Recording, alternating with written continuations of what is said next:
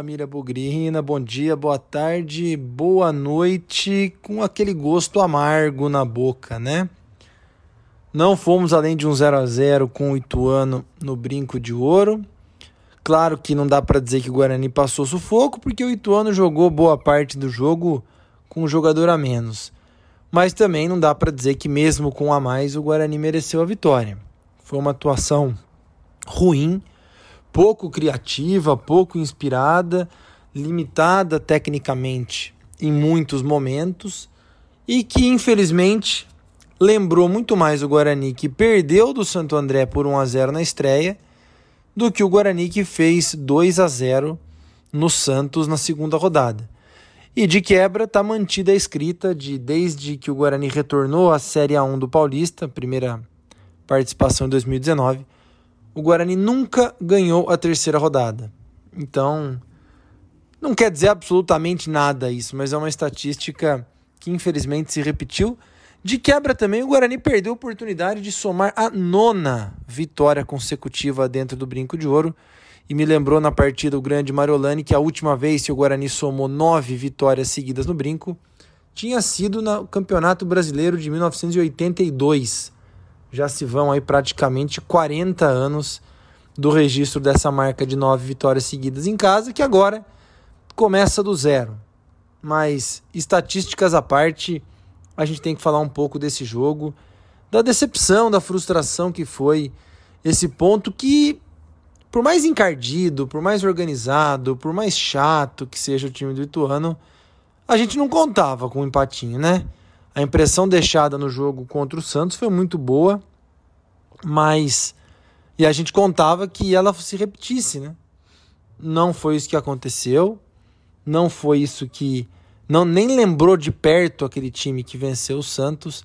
E o 0 a 0 na minha opinião, acabou sendo um placar justíssimo por tudo aquilo que os dois times fizeram. O Ituano não fez nada, porque tinha um jogador a menos aí boa parte do jogo. E o Guarani também não fez nada, teve ali no final algumas duas chances com o Jenison. Poderia até ter ganhado o jogo, mas teria sido um placar injusto, na minha opinião. O 0 a 0 valeu, o 0 a 0 foi justo e o 0 a 0 refletiu muito do que foi na partida. Muita gente com os ânimos quentes, muita gente já elegendo seus principais vilões, já direcionando as críticas especificamente para alguns atletas. Eu não vou nessa toada, terceiro jogo do ano, ainda muito cedo para a gente tomar algumas conclusões. Mas, mas tem algumas conclusões táticas, algumas conclusões de desempenho que com três jogos já dá para a gente começar a construir. É sobre isso que eu vou falar na hora do balanço, na hora do resumão do jogo. Cabeça fria, gente. Tá só começando a temporada. Quem sabe aí tenha sido apenas um ajuste para aquilo que nós vamos ver ao longo de 2023 um ajuste para o bem, que as coisas melhorem daqui para frente. Vamos falar do jogo. Bugrecast, o podcast da torcida bugrina. Como a gente, de novo, nunca sabe o que acontece no Guarani, esse teatro do mistério aí, torcedor coitado, fica vendido. Uma hora antes do jogo, a gente soube que Diogo Matheus seria banco. Derek já se suspeitava que ele não jogaria em virtude de ter saído do, do jogo do Santos no decorrer da partida com problemas de lesão. E aí foi constatado um problema muscular. E a novidade, a ausência do Giovanni Augusto, que já disparou uma série de gatilhos da galera aí que o Giovanni Augusto só joga contra time grande. Giovanni Augusto não quer aparecer. Pô, gente, eu eu tenho uma opinião um pouco diferente. Eu acho que o Giovanni Augusto ele já tem aí seus 33 anos, 34 anos. Eu tenho um pouco mais de idade que isso. E não é fácil não, viu? Você fazer exercício, não ficar com dor, atividade física intensa, gramado pesado, você vai ficando mais velho, isso acontece. Então, foram as três bombas, né? As três surpresas da escalação do Guarani. E logo já ficou evidente, eu já fiquei muito preocupado, até brinquei num grupo aí nosso aqui do Bugricast, que hoje, no caso contra o Ituano, ficaria evidente a necessidade do Guarani contratar mais um meia, meia de verdade, gente, para essa temporada 2023. Nós lembramos lá do ano 2021, com Regis e Andrigo sendo dois meias, claro, em níveis técnicos diferentes, mas não um abismo entre o outro, mas opções na época para o Daniel Paulista colocar em campo. Hoje nós temos o Giovanni Augusto e mais ninguém. E ficou muito latente e a gente pode falar, poxa, mas o Richard Rios, o Richard Rios não é um meia. Ele é um volante que sai para o jogo. O Bruninho, que jogou, jogou aberto na ponta, que foi contratado supostamente como meia, não me parece ser o meia. E o Guarani sofreu demais no primeiro tempo, e na coletiva o Moser falou muito bem sobre a falta de circulação da bola na intermediária. O Guarani trocava passes muito bem na defesa, no meio-campo ali. Eu achei que o Vilela nem fez uma partida tão ruim assim, a bola passou bastante no pé dele. É, quem deixou a desejar para mim foi o Iago, mais no, no primeiro tempo. Mas não tinha aquele cara para receber a bola e levantar a cabeça e distribuir o jogo, como faz o Giovani, né? É, não é o 10 clássico, mas também não é o, o, Richard Rios, que é um ótimo jogador tecnicamente. Ele chegou a orientar os atletas, gesticular bastante, mas ele não é um meia, né? Ele é um jogador que põe o time para frente, mas não dá o famoso último passe. Então ficou muito evidente nesse primeiro tempo como, como o Guarani está carente de mais uma opção para o meio-campo. E assim, volto a dizer, é meia-meia, tá, gente? Não é um volante que sabe jogar como meia não é um atacante que pode jogar de meia e também não é um meia que pode jogar de atacante. É um jogador de meio de campo, como o Regis, como o Andrigo. Foram exemplos recentes aí que eu dei. O Ituano levou algum perigo? Não, não levou nenhum grande perigo é, no primeiro tempo. Eu não lembro do Guarani dar um chute a gol no primeiro tempo. Voltamos a ver inúmeros cruzamentos, voltamos a ver muito chuveirinho na área. Mas Nicolas Careca, que estava inspirado contra o Santos, não fez um bom primeiro tempo. De forma geral, o time inteiro não fez um bom primeiro tempo. Talvez eu puder. Eu gostei enquanto o Bruninho jogou aberto na esquerda, achei que ele deu um, um pouco mais de movimentação. É, eu acho que a dupla de zaga continua muito forte, né? Diria talvez que sejam aí os, as melhores opções do time até agora. Mas a expulsão do jogador do Ituano pertinho do fim do primeiro tempo e eu não consegui ver a expulsão porque eu fico ali na Vitalícia e, e o lance aconteceu bem próximo ao banco de reserva, a cabine do, do VAR ali. Não consegui dizer se era ou se não era para cartão vermelho, mas o VAR, chamou, expulsou. Só que expulsou um atacante deles, né? Então isso não muda muito o sistema defensivo.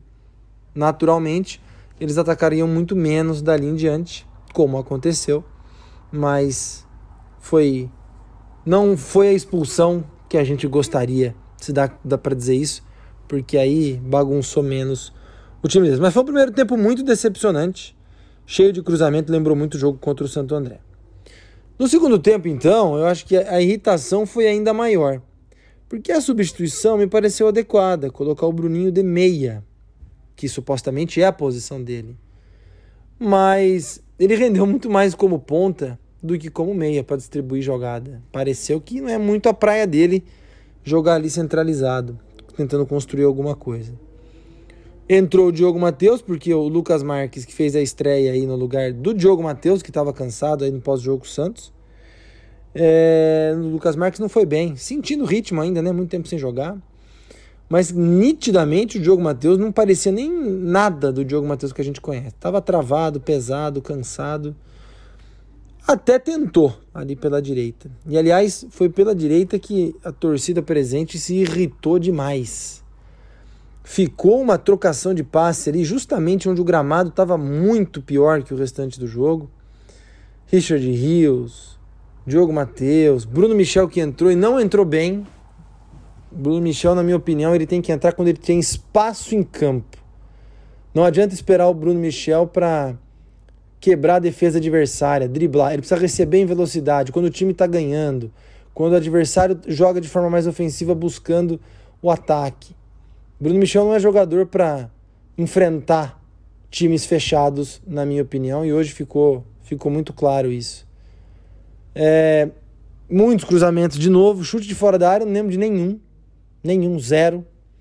É, nós vimos ali depois pela esquerda um pouco mais de lucidez, claro, o Jamerson baita de um lateral, foi pouco explorado, na minha opinião. Isso deixou muita gente indignada, porque a gente fazia aquele futebol moroso, burocrático pela direita e o Jamerson com muito espaço na esquerda. Só que também o espaço que o Jamerson tinha era para cruzar. E aí cruzava para o Jenison, que teve duas bolas para ganhar o jogo ali. Uma delas o zagueiro até cortou em cima da linha, já tinha vencido o goleiro. Mas muito pouco, né, gente? Não vimos infiltração de novo, não vimos triangulação na entrada da área. A entrada do Neilton ajudou a ter um pouquinho mais de lucidez técnica. É, isso, isso foi bem foi legal, na minha opinião, a entrada do Neilton, que claramente também está muito, muito sem ritmo de jogo.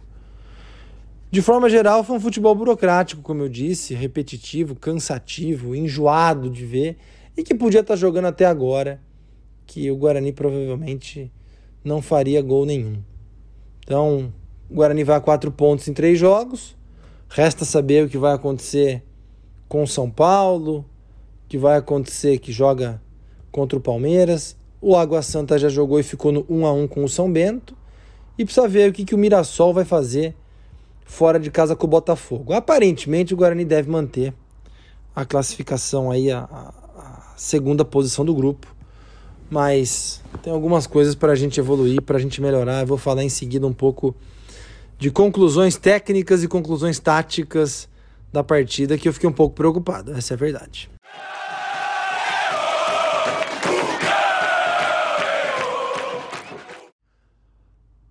Resumindo o jogo, não quero avaliar individualmente alguns jogadores, acho que não é o caso, mas já dei um spoiler aí sobre o que eu achei do Bruno Michel. Não é um cara que vai entrar para para furar bloqueio. E a entrada do Bruno Michel, para mim, ela foi incondizente, e aí nós temos que entender se teve alguma questão médica. Mas o Bruno José não fazia uma partida exuberante, mas o Bruno José, para mim, não deveria ter saído. Eu teria continuado com o Bruno José no segundo tempo, para mim foi, foi uma surpresa, de novo, a menos por alguma razão de ordem médica. O Bruninho, para mim, rendeu muito mais aberto na esquerda do que jogando como meia. Isso é uma coisa para a gente ficar de olho, porque sem Giovanni Augusto, é, quem vai ser o meia? Não vai ser o Bruninho, não vai render, não adianta esperar isso. E justamente, mais uma vez, eu insisto na necessidade da contratação de um meia de ofício. Richard Rios, eu achei que fez alguns bons momentos e alguns momentos burocráticos, tomando as mesmas decisões, sendo menos criativo, o que é esperado de um cara que não é meia. É, tentou fazer o papel disso, mas não, não foi muito legal, é, na minha opinião. E outra coisa para a gente prestar atenção: infelizmente o zagueiro cortou, mas produção até agora muito abaixo do Gênison.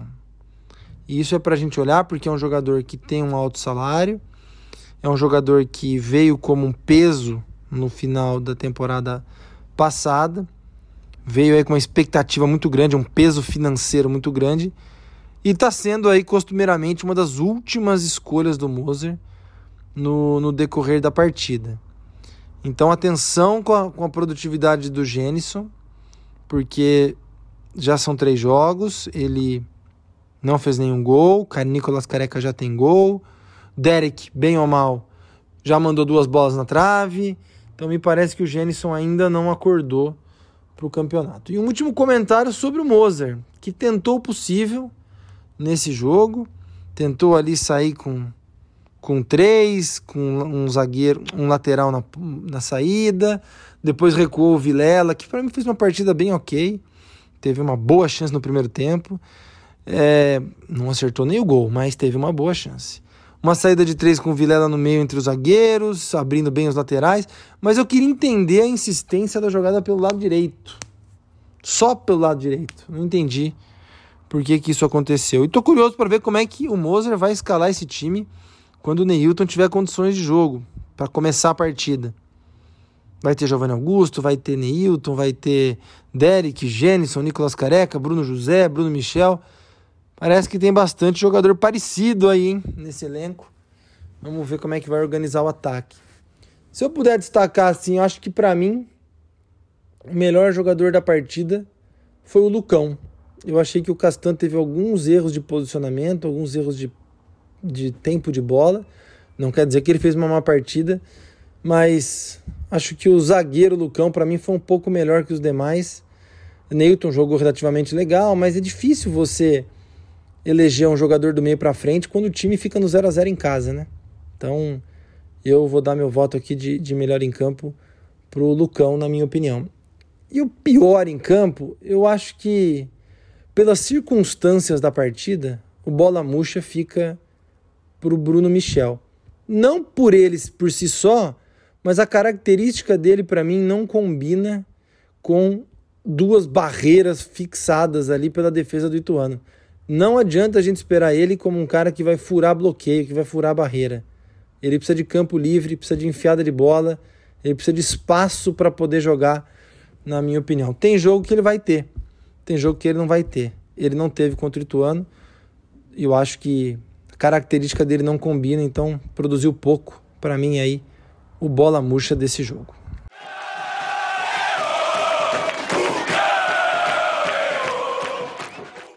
E é isso, terça-feira tem mais, jogo duríssimo contra o Corinthians lá no Itaquerão.